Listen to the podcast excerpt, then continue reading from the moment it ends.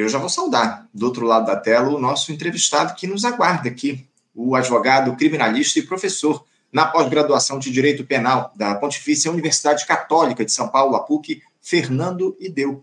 Fernando Ideu, bom dia. Bom dia, Anderson. Que bom que deu certo a gente conversar hoje. Uma alegria estar aqui com vocês.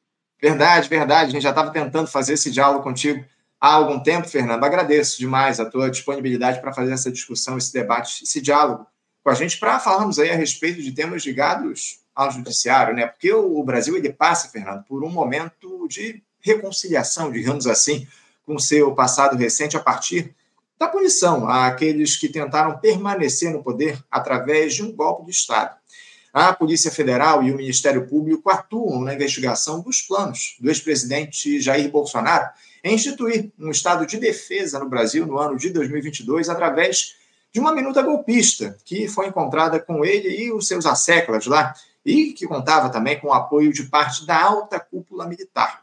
O ex-capitão, que foi alvo de busca e apreensão recentemente, Fernando, ele nega o cometimento de crimes, reafirma que sempre atuou dentro das quatro linhas da Constituição e tenta criar a narrativa de que estaria sendo perseguido.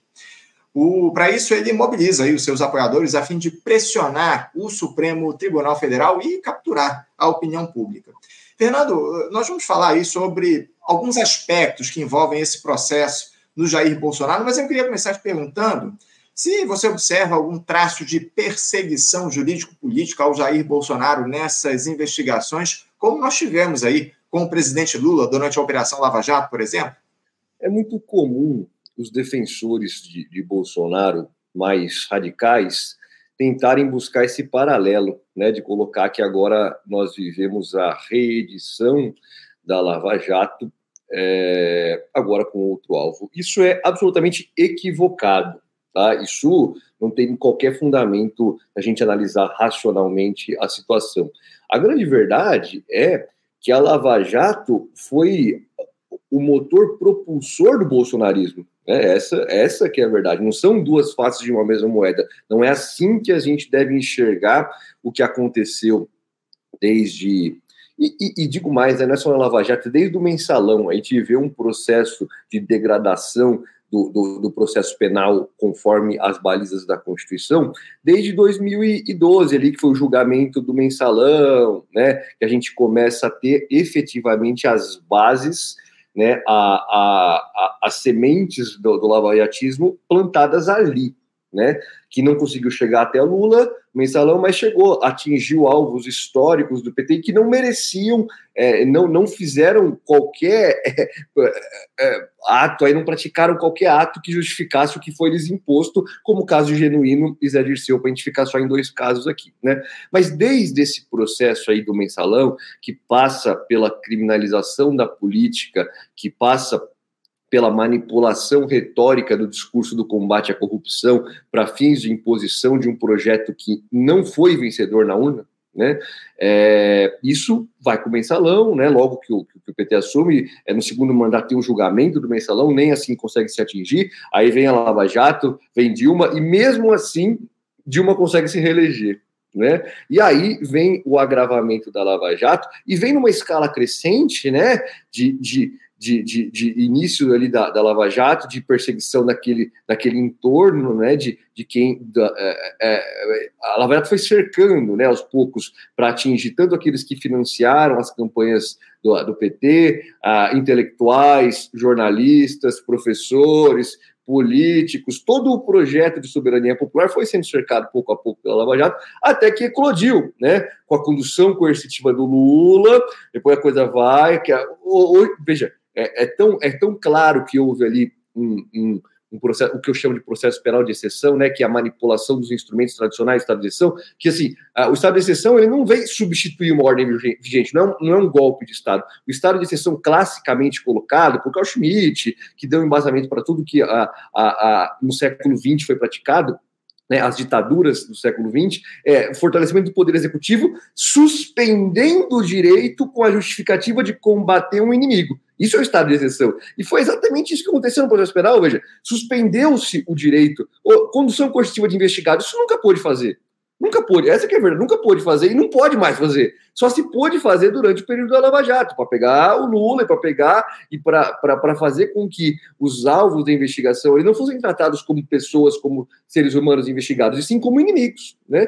Então, Todo, todo, todo esse processo vai sendo construído se coletiva de Lula, denúncias absurdas, processos sem defesa, é, interceptação de advogado, restrição de todas as garantias, inexistência do direito de defesa, prisão do Lula, né?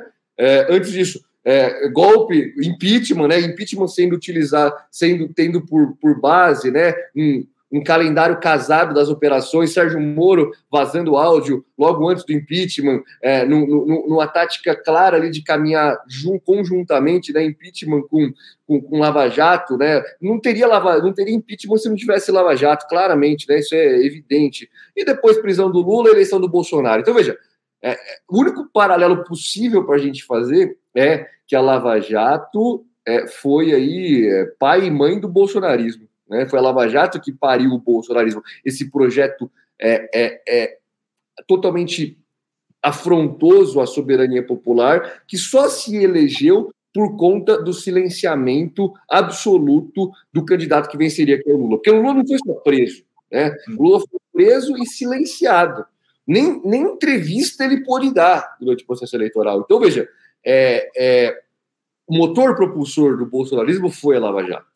Né? Então, a Lava Jato colocou o Bolsonaro onde ele estava.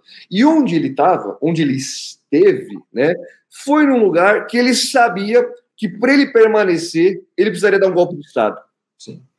Então, ele soube disso. Ele, ele chegou ali, é, é, ele sabe é, o, o, que levou ele até ali. Né? Ninguém melhor do que ele sabe que ele, ele era um sujeito, se a gente olhar 10 anos para trás, é um sujeito do esgoto, é um cara de Esse, é, que você, é que a coisa acontece numa velocidade tão, tão frenética, né? Que a gente fala, ah, o Milley é um, é um cara escroto, é um, um personagem, uma porcaria. Cara, Bolsonaro é a mesma coisa, bicho. Se olhar assim, como, como que esse cara surgiu, né? Naquela época de CQC, de Luciana Gimenez, isso é, é ridículo, cara. É ridículo, é ridículo. Então, assim, é, esse personagem sabe como ele chegou até lá, né? E sabe que não se manteria, por mais que tenha com a sua retórica é, é de extrema direita, que, que, que seduz mesmo, é, especialmente quando misturada com contexto de religião, e, e, seduz muita gente mesmo. É uma parcela considerável que ele conseguiu arrebatar. Mas ele sempre soube que essa parcela não seria suficiente para mantê-lo lá. Então, esse primeiro raciocínio, essa primeira, primeira ideia que eu queria deixar aqui é a de que não existe como a gente comparar como dois lados de uma mesma moeda, Lava Jato e o processo de responsabilização do golpe de Estado. O que a gente precisa enxergar é a Lava Jato propiciou que esses golpistas chegassem onde eles chegaram. E agora a gente tem que reverter, agora a gente tem que buscar responsabilizar essas pessoas. É, é isso. O Bolsonaro não conseguiu se reeleger nem fazendo a utilização da máquina pública, como ele fez ao longo do ano de 2022 para tentar aí essa reeleição. Agora, o, o, Fernando, falando um pouco mais desse processo envolvendo o golpismo que avançou no país ao longo dos últimos anos, você já enxerga materialidade para o Supremo Tribunal Federal decretar uma prisão preventiva do Jair Bolsonaro? O, o ministro Alexandre de Moraes ele pode estar tá considerando aí a temperatura política do país para não fazer esse pedido? Como é que você vê, a partir das provas que já surgiram, a possibilidade do Jair Bolsonaro ser preso antes de ser condenado? Veja, Anderson, é, o crime de golpe de Estado, o crime de golpe de Estado, ele não é um crime ordinário. É, a gente tem que. É, é óbvio que todo, todo crime deve ser investigado, apurado, processado de acordo com as leis, é, concedendo-se todos os direitos e garantias fundamentais a qualquer investigado, seja por um crime de furto, de, de, de apropriação indébita, de estelionato, de homicídio, de golpe de Estado. Né? O sistema é o mesmo, nós não temos um sistema, um sistema especial, né? como os Estados Unidos têm lá um direito penal do inimigo. Não, direito penal é o mesmo para todo mundo, o processo penal é o mesmo para todo mundo, mas é óbvio, a gente não pode se dissociar da realidade que existe um cálculo político na prisão de um ex-presidente da República. Isso em qualquer país do mundo. Né? Essa, essa é a verdade. É, tanto que é, é, é, a gente não pode se afastar dos direitos, né? a gente tem que analisar, mas a gente tem um cálculo político, isso é evidente, isso é a vida como ela é. Né? Então, eu acho que sim, já se a gente olhar para os critérios da prisão preventiva no nosso país, veja, a gente tem centenas de milhares de presos e uma boa porcentagem deles prisão preventiva. Eu posso te dizer tranquilamente, existem, existe muito mais elemento para prender Bolsonaro do que a maioria das pessoas que estão presas preventivamente no nosso país. Isso eu te digo sem, sem dúvida, tranquilamente. Se você pegar os mesmos critérios que você usa para prender essas pessoas preventivamente, você vai falar: oh, o Bolsonaro é óbvio que tem, que tem materialidade, que tem é, elementos né, do Código de Processo Penal, dos artigos 312 em diante, para prender Bolsonaro. Tem, tem, tem. Agora, tem também um cálculo político. Né? É, é, é óbvio que uma prisão aí inflamaria, né? Já tem uma restrição, já, já teve restrição grande, ele busca apreensão, né? É, proibição de sair do país. Isso são cautelares relevantes, né? Cautelares é, que limitam a sua liberdade de uma forma já, já impactante. Né? O próximo passo da busca e apreensão é a prisão. O cara vai na tua casa, mexe nas tuas gavetas para pegar o que tem lá e acha coisa, né? E acha coisa, que é melhor, né? Então, e, e acha coisa, e você está fugindo, vai, vai aquela história de jet ski lá, que é tudo mal explicado, né? Vai, pega lá. Então, assim, tem elementos? Me parece que tem, mas tem também essas particularidades que a gente não pode, não pode é, negligenciar, né? Acho que, que, tem um cálculo, um cálculo de, de, de, de consequência é, que, que deve ser feito mesmo, né? É, mas eu acho que é, é uma possibilidade, tá? É, eu acho que o Bolsonaro vai ser denunciado, né? Acho que já tem elementos aí, já foram colhidos elementos para mostrar que houve um golpe de Estado posto em curso, né, que não se consumou por circunstâncias alheias à vontade daqueles que buscavam praticar o golpe de Estado, mas que, que, que teve a sua execução iniciada, para mim está muito claro. Né? Uhum. Acho que ele vai responder, mas acho que, salvo, salvo um, alguma, alguma ousadia maior dele, né? O que não me parece que vai ser o caso, né? Esse discurso de domingo meio que sinalizou ali um Bolsonaro cauteloso, um Bolsonaro instruído, um Bolsonaro que deixa para os seus correligionários ali, né, especialmente Silas Malafaia, ah, o discurso da radicalidade, até para a esposa dele, até a Michelle mais radical e ele mais ali cauteloso. Então, assim, a, a, a, prosperar essa postura dele mais cautelosa, eu acho que ele não vai ser preso é, imediatamente, não vai ter prisão preventiva, ele já está inelegível, certo? É, é, acho que ele a, a, tendência é que ele seja é, processado, o golpe de Estado houve, é, a tentativa de golpe de Estado houve, porque o crime fala em tentar, né? Houve, e, e, ele deve ser, deve ser, deve ser condenado a, a, após aí o processo adequado, né? É, mas acho que a prisão mesmo só virá ao final, a menos que, que haja alguma, algum, algum ato de, de uma mudança de curso aí na, na postura dele. Entendo, entendo. Eu ia te questionar justamente a respeito desse ato aí do último domingo lá na capital paulista, o Fernando, onde o, Bolsonaro reuniu quase 200 mil pessoas. Você viu lá o, cometimento de algum ilícito por parte do ex-presidente ou do, de algum dos seus apoiadores? Como é que você vê a realização desse ato lá na Avenida Paulista no âmbito dessa investigação do golpismo que está colocado? Olha, eu acho que é, é direito de todo, de todo aquele que está sendo investigado de apresentar a sua, a sua versão, onde quer que seja, é, e, e, expor seu pensamento e criticar publicamente as autoridades que estão investigando ou processando. É direito da pessoa. Mas a pessoa tem que arcar com as consequências, né? Primeira consequência, né, e que já aconteceu com o Bolsonaro, é que essa sua versão que você não quis apresentar, é direito do, do, da pessoa ter silêncio. Você não, você não é obrigado a comparecer, né?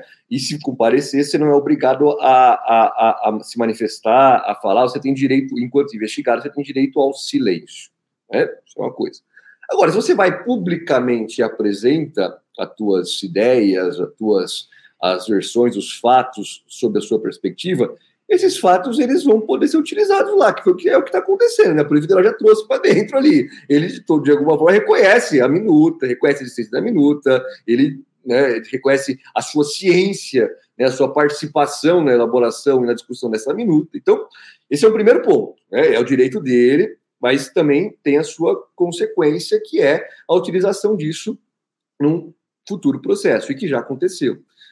Segundo lugar, se houver, né, é, transgressão do direito à, à livre manifestação, quando, quando, que há uma, até onde vai a livre manifestação e quando começa a haver uma transgressão possivelmente criminosa. Me parece que a linha aí é a incitação à prática de atos violentos. Né? Então, veja, se Bolsonaro sobe ali no caminhão de som e tem uma postura de ah, é, o 8 de janeiro foi insuficiente, nós precisamos efetivamente dar uma lição no Supremo entrar lá dentro, pegar o Xandão pela mão e parar esse cara, parar esse tirano. Opa! Aí nós não temos mais uma, uma um exercício de crítica ao que, o, ao que o Alexandre de Moraes está fazendo, ao que o Supremo Tribunal está fazendo. A gente tem uma incitação a um golpe de Estado, né? uma incitação a. Aí não pode, aí já não é. Né? Não vi isso acontecer ali, nem pelo Bolsonaro, nem por outras pessoas. Né? Bolsonaro, longe disso, vi um Bolsonaro muito cauteloso, né? É, e os outros eu não vi todos, mas vi alguns trechos ali um pouco mais inflamados, Silas Malafaia, da Michele, mas também nada que me pareça ali descambar por uma incitação da violência, descambar por uma incitação de, de práticas de, de, de, golpe de Estado, de grave ameaça, né? Me pareceu ali sim um movimento que talvez tenha tido até menos força do que eles esperavam, né? É, pode, ser, pode até ser, é uma análise mais política. Mas do ponto de vista jurídico, a, a, a, acho que o que a gente precisa investigar são duas coisas. Primeiro, é, quem financiou isso? Uhum.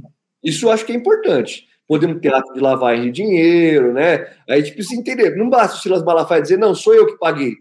Mas, cara, essa renda dele aí vem de onde? Vem da igreja. E, o dinheiro da igreja é o quê? É de imunidade tributária, bicho. Então, assim, tem um, um componente de interesse público aí para ser investigado. Isso é uma coisa. Segunda coisa, a utilização disso para fins eleitorais, a antecipação de campanha pública. Isso vai caber aos eleitoralistas, mas claramente ali, né, pelo menos na minha percepção, tem um elemento de, de já iniciar a campanha política para as eleições desse, municipais desse ano. Então, isso eu acho que é uma coisa que tem que ser atenção. Tem que se pegar as falas ali, tem que se pegar as manifestações, cartazes ali, para ver se de alguma forma houve ali uma campanha antecipada. O prefeito de São Paulo estava lá, bicho, o cara é candidato à reeleição, velho. É, é, é uma coisa que a gente tem que ficar atento, né? É, é, então, acho que esses dois pontos são mais, mais, do ponto de vista jurídico, são mais relevantes a gente refletir do que eventual prática de crime ali, que para mim não, não é o caso. Entendo, entendo. Agora, os investigadores da Polícia Federal que trabalham aí nesse inquérito sobre a suposta tentativa de golpe do Estado afirmam, o, o Ideu, que um trecho do discurso do ex-presidente sobre aquela minuta golpista ele vai constar desse inquérito.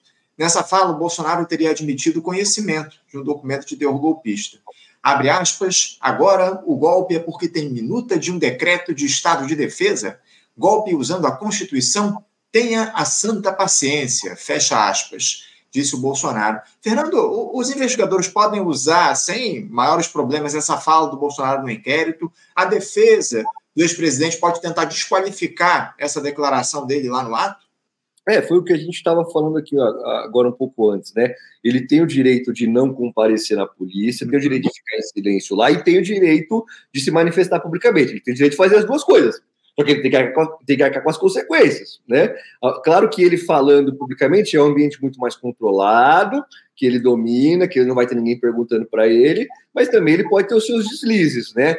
Confesso para você que não sei se do ponto de vista estratégico foi a coisa mais inteligente para ele falar nessas circunstâncias, né? Porque veja, Anderson, o que, que é o, o, crime do artigo 359M do Código Penal? É o crime de golpe de Estado.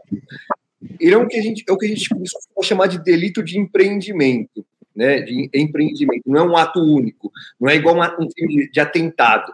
Você pode cometer um atentado contra o presidente da República, né? Você sozinho pega lá e, e comete o um atentado. Agora, um golpe de Estado, você não faz sozinho, você não faz por um ato só. O que é um golpe de Estado? O Código Penal coloca lá. É tentar depor, não é só, é tentar depor um governo legitimamente constituído por meio de violência ou grave ameaça. Então, veja, é um, é um ato complexo, bicho. Você tem que buscar depor um governo legitimamente constituído por violência ou grave ameaça. Então, é claro que se você olhar, veja, é, o Bolsonaro ele não está errado do que ele fala, né? Se fosse um só ato, se fosse um só ato, Se tivesse simplesmente pego uma minuta com ele e tivesse falado, ah, será que é o caso de decretar estado de sítio? Aí vem lá, sempre tem uns, sempre tem uns, uns caras para falar o que você quer. Pega o Ivis Gandra, o Ivis Gandra vai lá dar um parecer, fala, não, pode declarar estado de sítio nessas circunstâncias. Aí você pega lá, pega o padre aqui de Osasco, que é meu conterrâneo, também sou de Osasco. Ah, pode fazer. Tá. Isso é uma coisa, tá? Isso, isso, isso seria uma situação que a gente teria que analisar singularmente. Né? Se fosse só isso, beleza. Mas não foi só isso, cara. Não foi só isso. Então, assim, ele desde o começo, desde muito antes da eleição, ele já está, se você olhar todos os elementos do crime, né? Ele já está questionando, o crime fala em tentar depor o governo legitimamente constituído. Ele já está buscando deslegitimar o futuro governo Lula, criticando a urna. Veja, veja que insanidade. O cara foi eleito pela urna eletrônica e a primeira coisa que ele começa a falar é falar mal da urna eletrônica. Então, é, é esquisito isso, né, bicho? Cara que ele é político de carreira, ele, ele teve 500 mandatos, a família dele teve 200 mandatos, outros. Toda a vida dele foi de mandato de, de deputado, de tudo, tudo urna eletrônica. Aí é, ele chega à presidência da República pela urna eletrônica. Aí o cara começa, não, urna eletrônica é fraude. Cara, alguma coisa muito estranha tem nisso, né? Então, é, que, qual foi a conspiração que te botou no poder, né? Muito esquisito. Mas, então, ele busca, com seus ataques à urna eletrônica, já instigar, justificar, criar o cenário para com é, é, é, base nessa, na, na, na, inflamar esse seu essa, essa direita extrema é atos de violência e grave ameaça, questionando a legitimidade. E a sequência vai, bicho, e não para por aí. A gente teve atos de violência, teve lá a, a, a bomba no, no, no aeroporto, né? Teve lá a, a, depredação dos prédios, a ocupação, a invasão efetiva dos prédios públicos, né? É, é, é teve, teve a Polícia Rodoviária Federal impedindo eleitor, eleitor de, de identificado como Lula de votar. Te, teve uma série de eventos, né? Teve a reunião em que se fala abertamente sobre o golpe. Então, assim, é, a tentativa deles de defesa, que é, que é legítima, né? Vai ser individualizar, falar, não, isso é um ato pontual, não, isso aí é só uma minuta. Ah, isso aí é uma análise só. Isso aí é uma, uma mera reunião. Cara, mas a gente, qual que é o trabalho efetivo aí de um processo penal comprometido com a reconstrução histórica dos fatos? O, papel vai ser é, colocar, né, organizar esses atos individuais, né, organizar esses atos né, é, é, separados aí em um contexto. Nesse contexto, não me parece dúvida de que havia uma tentativa em curso de golpe de Estado, havia os executores materiais, mas havia também os mentores intelectuais, havia também os financiadores desse golpe, e é essa trama que a gente tem que destrinchar. Reunir as peças desse quebra-cabeça golpista que foi organizado pelo Jair Bolsonaro. Agora, me chamou a atenção, o, Ideu, imagino que a sua também, aquele pedido do ex-capitão por anistia aos que participaram do quebra-quebra lá em Brasília no 8 de janeiro, sob o argumento de pacificar o país. Justamente a figura que mais tensionou o cenário político e social nesses últimos anos, falando em pacificação. Enfim, o, Fernando, você vê alguma possibilidade do judiciário atender esse clamor do Bolsonaro e outra? É, o que uma anistia poderia representar diante do aparecimento de tantas provas de crimes cometidos, não só por aqueles que realizaram à depredação, mas também pelos que incentivaram, construíram, gestaram e financiaram o 8 de janeiro, Fernando. É muito, muito interessante a gente assistir aí a mudança de postura de acordo com a, os interesses próprios né, e as particularidades que, que envolvem aí a, a situação própria do sujeito. Né? Veja, Bolsonaro era o cara que subia no carro de som falando que ele tinha que, que ele queria fuzilar a petralhada, né? Era esse o era esse o discurso, né? Que ele que se a gente pensar no último, no último não, né? No, no 7 de setembro lá, salvo engano, 2021, 22, que ele estava é, é, mais incisivamente atacando o Alexandre de Moraes, dizendo que era um canalha. Disse, acho que me lembro, talvez tenha, mas me recordo dele no carro de som lá no 7 de setembro, chamando os caras de canalha, falando que, que, que, ele, que, que eram, é, é, enfim, que, que estavam tomando poder, né? Então, assim, é, desse, desse Bolsonaro agressivo para o Bolsonaro dessa semana cauteloso, acho que pesa muito a, a, a, situação particular em que ele se encontra, né? Quando ele pede anistia para os coitados, né? Ele chama, né? Esses são, são os coitados, tal. Fica claro que os coitados, ele está no meio desses coitados, né, bicho? No íntimo dele, ele está se achando um coitado, né? Então, assim, o a anistia, anistia, a anistia é pro, pro, pro, pros de baixo ali, para os executores materiais, ele está buscando também para ele mesmo, né? A anistia, depois o Eduardo Bolsonaro dá uma fala que ele deixa bem claro isso, né? Que a anistia é para o pai dele mesmo. E, e enfim, né? É, é, me parece evidente aí a, a, a, o interesse próprio nele de postular essa anistia para os meros coitados. É isso, é isso. Está atuando aí é, para tentar atender os seus próprios interesses. O Bolsonaro, quando ele pede essa anistia lá no ato do último domingo. É, o, o, o, Fernando, é, o fato da extrema-direita se calar ao judiciário, como a gente teve aí nesse depoimento recente do Jair Bolsonaro, e a esquerda recorrer à justiça para evitar o avanço do bolsonarismo, isso é um bom sinal na sua avaliação? Porque o, que eu tenho observado é justamente uma inversão completa do que a gente tinha até pouco tempo atrás. O que a gente tinha era a, a esquerda questionando essa justiça de caráter burguês, enquanto a extrema-direita recorria ao judiciário, ou a, a direita recorria ao judiciário para manter os seus interesses atendidos. Como é que você vê essa inversão de fato que está colocada nesses últimos tempos, Fernando?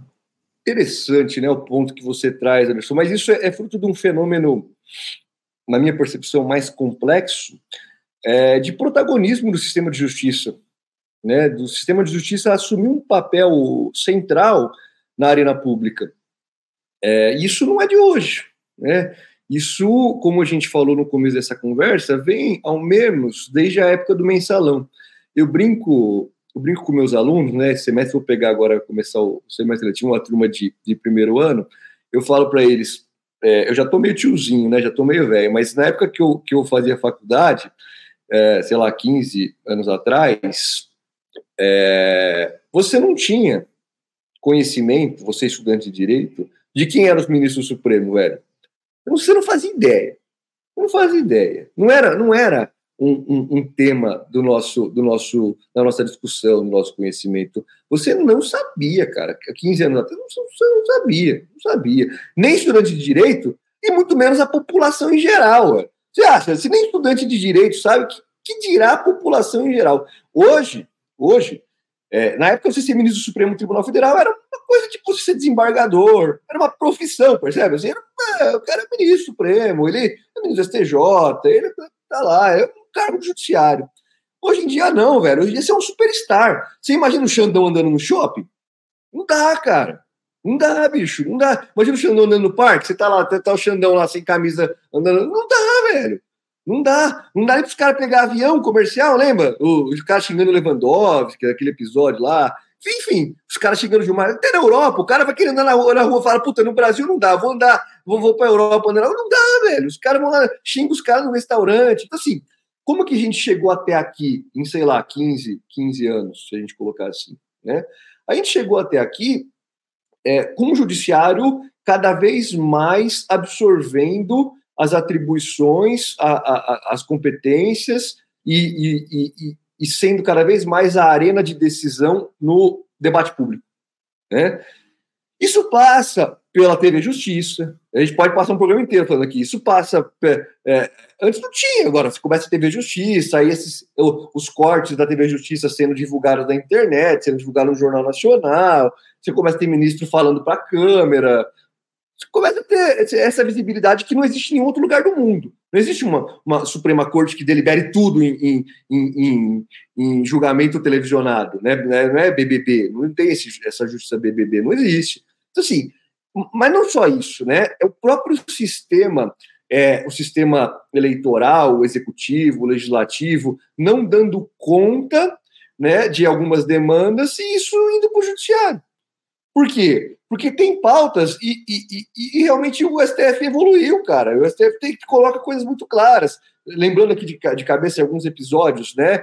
De, de, de, demarcação de terras indígenas, de questão de, de, de aborto de feto anencéfalo, é, questão de união homofetiva. Então, assim, são, são temas que acabaram passando pelo STF, agora estão, a questão da maconha está lá. Então, assim, você tem um, um, um, congresso de merda, essa é a verdade, né, cara? Você tem um, um parlamento ruim, a coisa acaba indo para o judiciário, velho. Então, assim, é, é, é, é tudo isso que você coloca é parte desse fenômeno, né? Não acho que seja uma questão da esquerda. Ah, a esquerda está provocando, ah, a esquerda está, está indo até o judiciário, então a esquerda está transformando. Não, a esquerda está se valendo aí de, um, de, um, de, um, de uma arena de, de debate que foi, que foi alçada à centralidade do debate público, né? Mas eu acho que, só para concluir, eu acho que ainda falta uma esquerda radical que proponha a ruptura desse sistema, mas não é ruptura da extrema-direita, né? uma ruptura em nome do, do, de um conservadorismo, de, um, de, um, de uma volta. O que, o, o, que, o que o conservadorismo busca aqui é a volta ao nosso passado. Qual que é o nosso passado? A escravidão.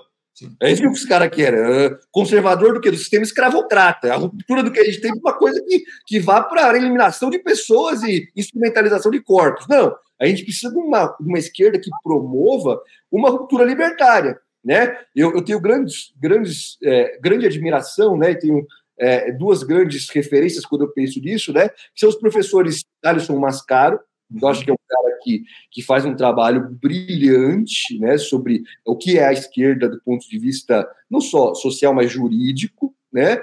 e o professor Safatli, que coloca também bases muito claras de que, a, a, inclusive tem uma reprodução muito grande, entrevista que ele deu agora, recentemente da Folha, mas que coloca muito claro, pô, é preciso ter esse espaço, né? É, acho que é preciso. Então, assim, a, a esquerda que está no poder, se é que assim podemos dizer, está se valendo dos meios institucionais possíveis ali para resolver questões. Agora, falta uma extrema esquerda, falta uma esquerda radical no sentido de ir à raiz dos problemas, de buscar por justiça social, né? Porque se é, se, se é bem verdade que a Constituição coloca lá como fundamento da ordem econômica a propriedade privada, ela também coloca a justiça social e a função social da propriedade. Uhum. E falta alguém que fale sobre isso, que coloque claramente isso, que busque claramente é, uma, uma ruptura, mas não uma ruptura para volta ao passado escravocrata, uma ruptura é, em prol de justiça social, de, de maior igualdade, minha percepção, né? Fernando, para a gente fechar aqui, porque eu já estou com meu tempo mais do que esgotado, nosso próximo entrevistado está me aguardando, mas eu não posso deixar de tratar disso contigo. Como é que você viu aí essa polêmica que surgiu envolvendo o ministro do Supremo Tribunal Federal, Dias Toffoli, mas que agora ganhou aí um novo personagem, também ministro André Mendonça, suspendendo o pagamento de multas de empresas investigadas pela Lava Jato. Somadas, essas liminares do Toffoli, eh, elas cancelam 18,5 18,5 bilhões de reais em multas. Já essa a liminar que foi empreendida aí pelo André Mendonça envolve 11 empresas e conta com a suspensão de 17 bilhões de reais em multas para eventual negociação entre as partes. Há quem fale em prejuízo do erário, já que esses valores eventualmente pagos deveriam ser devolvidos às empresas. Parte desses recursos, inclusive, estavam sendo financiando os fundos de pensão das estatais, como o Fundo Petros, da Petrobras. Você concorda com essas decisões, Fernando, de devolução do dinheiro das multas aplicadas pela Lava Jato diante das provas de conluio entre investigadores e julgadores? Esse argumento de que a União será onerada por esse, essa devolução, isso é aceitável? Não, eu vejo com muita naturalidade é, ambas as decisões, né, tanto do ministro Toffoli quanto do ministro André Mendonça. Por que, que eu vejo com naturalidade? Porque hoje a gente já sabe o que de fato foi a Lava Jato. A gente sabe gente sabe. Eu acho que foi até surpreendente do, do ponto de vista da velocidade, né? A minha tese de doutorado trata exatamente disso, né? Do processo penal de exceção, da Lava Jato. É, a gente já tinha impressão, né? A gente já tinha essa percepção, essa, a gente já intuía muita coisa do que estava acontecendo, mas a velocidade com que de fato aconteceu foi muito fruto do imponderável aí da, da, da Vaza Jato, né? Então, veja, uh, o trabalho do hacker aí acelerou em décadas o que a gente, o que a gente assistiria inevitavelmente. Né? A gente viu as claras o conluio que havia entre acusação e julgador. A gente viu que aquilo foi uma farsa, que obviamente existiam sim episódios pontuais de corrupção, mas que a narrativa construída foi, foi uma farsa. Né? Foi um truque, foi um truque, uma fraude. Né? Diante disso, o que acontece? O que aconteceu? As prisões, os acordos de delação foram caindo. Por quê? Porque o princípio para você fazer um acordo é ter voluntariedade. A partir do momento que você tem um conluio entre acusação e juiz, você não tem voluntariedade, você tem extorsão das informações. Né? Então as delações foram caindo. Qual é o próximo passo natural? É o, porque a delação é um acordo entre pessoa física, é o um acordo entre pessoa jurídica, que é o acordo de leniência. Então, assim, é, vejo com muita naturalidade isso, né? Acho que se há algum dano, não é atribuível às empresas que estão buscando justiça, é, é atribuível àqueles, àqueles que manipularam o sistema de justiça para promover é, é, essa grande. E os prejuízos não são só esses. Os danos que foram causados aí pela Lava Jato é, são dez, dezenas de, de, vezes maiores do que é, esses, esses, essas multas aí. Mas é, vejo com muita naturalidade, tá? Tá certo. Fernando eu quero agradecer demais a tua presença com a gente aqui. Finalmente conseguimos fazer esse papo contigo no programa. Muito obrigado pela tua participação, te desejando aí uma ótima quarta-feira e deixando meu forte abraço. Eu gostei muito, um abraço a você e a todos que nos acompanham. Valeu. Obrigado, Fernando. Até a próxima. Conversamos aqui com o Fernando Edeu. Fernando Edeu, que é advogado criminalista e também professor na pós-graduação de Direito Penal da Pontifícia Universidade Católica de São Paulo, a PUC, falando aí sobre os temas relativos ao judiciário do nosso país, esse ato do bolsonarismo no último domingo, enfim, muitos temas aí que a gente trouxe com o IDEU nessa entrevista aqui no Faixa Livre. Você, ouvinte do Faixa Livre, pode ajudar a mantê-lo no ar. Faça sua contribuição diretamente na conta do Banco Itaú, agência 6157, conta corrente 99360, dígito 8. Esta conta encontra-se em nome do Sindicato dos Professores do Município do Rio de Janeiro e região, o Simpro Rio uma das nossas entidades patrocinadoras, mas seus recursos são destinados exclusivamente para o financiamento do nosso programa. Você pode fazer sua doação de qualquer valor, utilizando também a nossa chave Pix, que é ouvinte@programafaixalivre.com.br. Sua contribuição é fundamental para a manutenção desta trincheira progressista no ar.